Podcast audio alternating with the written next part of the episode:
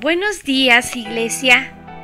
Este día vamos a meditar en nuestro tiempo con Dios, en el libro de Mateo, capítulo 20, del versículo 17 al 34.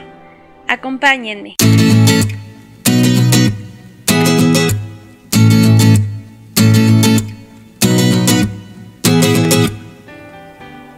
Y vamos a dar lectura.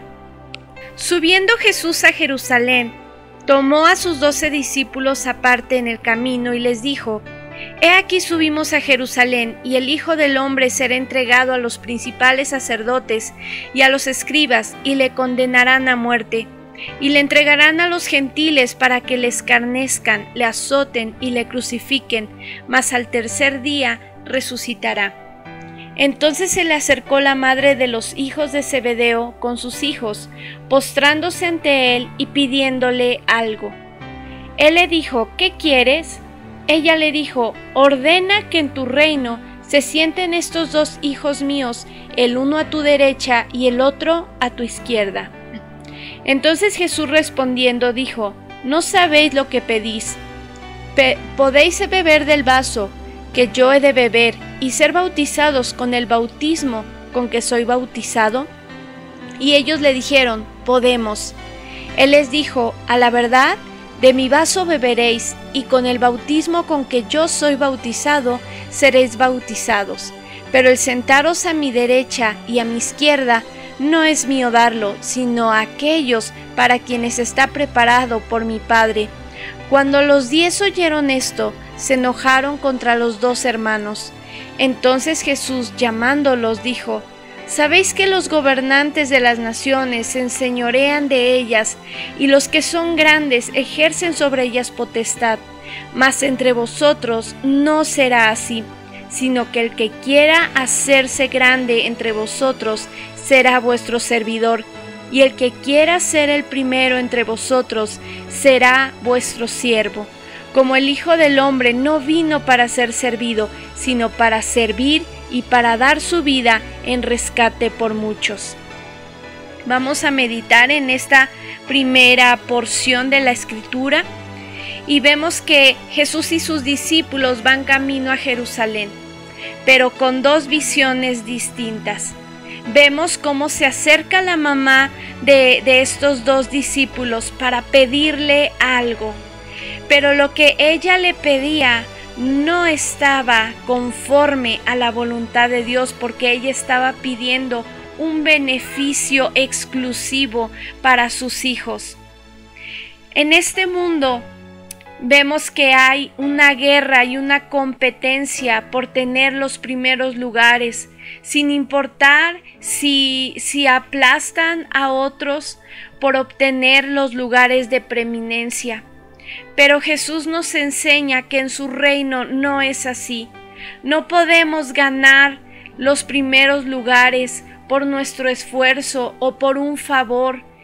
En el reino de Dios, el que quiera ser el mayor, Jesús nos enseñó que primero debe ser el servidor de todos. El Señor Jesús también nos dice que en este mundo lo, los gobernantes de las naciones se enseñorean de ellas y los que son grandes ejercen potestad. Pero en el reino de, de Dios no debe ser así. Tenemos que ser servidores, así como Jesús nos enseñó con su mismo ejemplo. El Hijo del Hombre no vino para ser servido, sino para servir y para dar su vida en rescate por muchos. ¿Estamos sirviendo? Podemos hacernos esta pregunta. ¿Hoy puedo servir a alguien? Podemos servir en muchas maneras, iglesia. Podemos servir a nuestra familia, a nuestros hijos, al preparar la comida si somos mujeres. Podemos servir a nuestro cónyuge de alguna manera. Hay diferentes maneras de servir. Cuando nosotros servimos, nos hacemos semejantes a Jesús en su humildad y en ese corazón de dar su vida por los demás. El Señor está buscando esos corazones que le anhelan y que quieren agradarle sirviendo a los demás como Él lo hizo. Dice el, Continuamos leyendo en el versículo 29. Al salir ellos de Jericó, le seguían una gran multitud y dos ciegos que estaban sentados junto al camino. Cuando oyeron que Jesús pasaba, clamaron diciendo, Señor, Hijo de David, ten misericordia de nosotros. Y la gente les reprendió para que callasen. Pero ellos clamaban más diciendo, Señor, Hijo de David, ten misericordia de nosotros. Y deteniéndose Jesús los llamó y les dijo, ¿qué queréis que os haga? Ellos le dijeron, Señor, que sean abiertos nuestros ojos. Entonces Jesús, compadecido, les tocó los ojos y enseguida recibieron la vista y le siguieron. Vemos este milagro especial que Jesús hizo por estos ciegos. Jesús tuvo compasión de ellos y tocando sus ojos les devolvió la vista. Hoy el Señor también quiere abrir nuestros ojos. Quizás no es una ceguera eh, natural en nuestros ojos, pero podemos tener ceguera espiritual de no ver las cosas espirituales como Dios quiere que las veamos.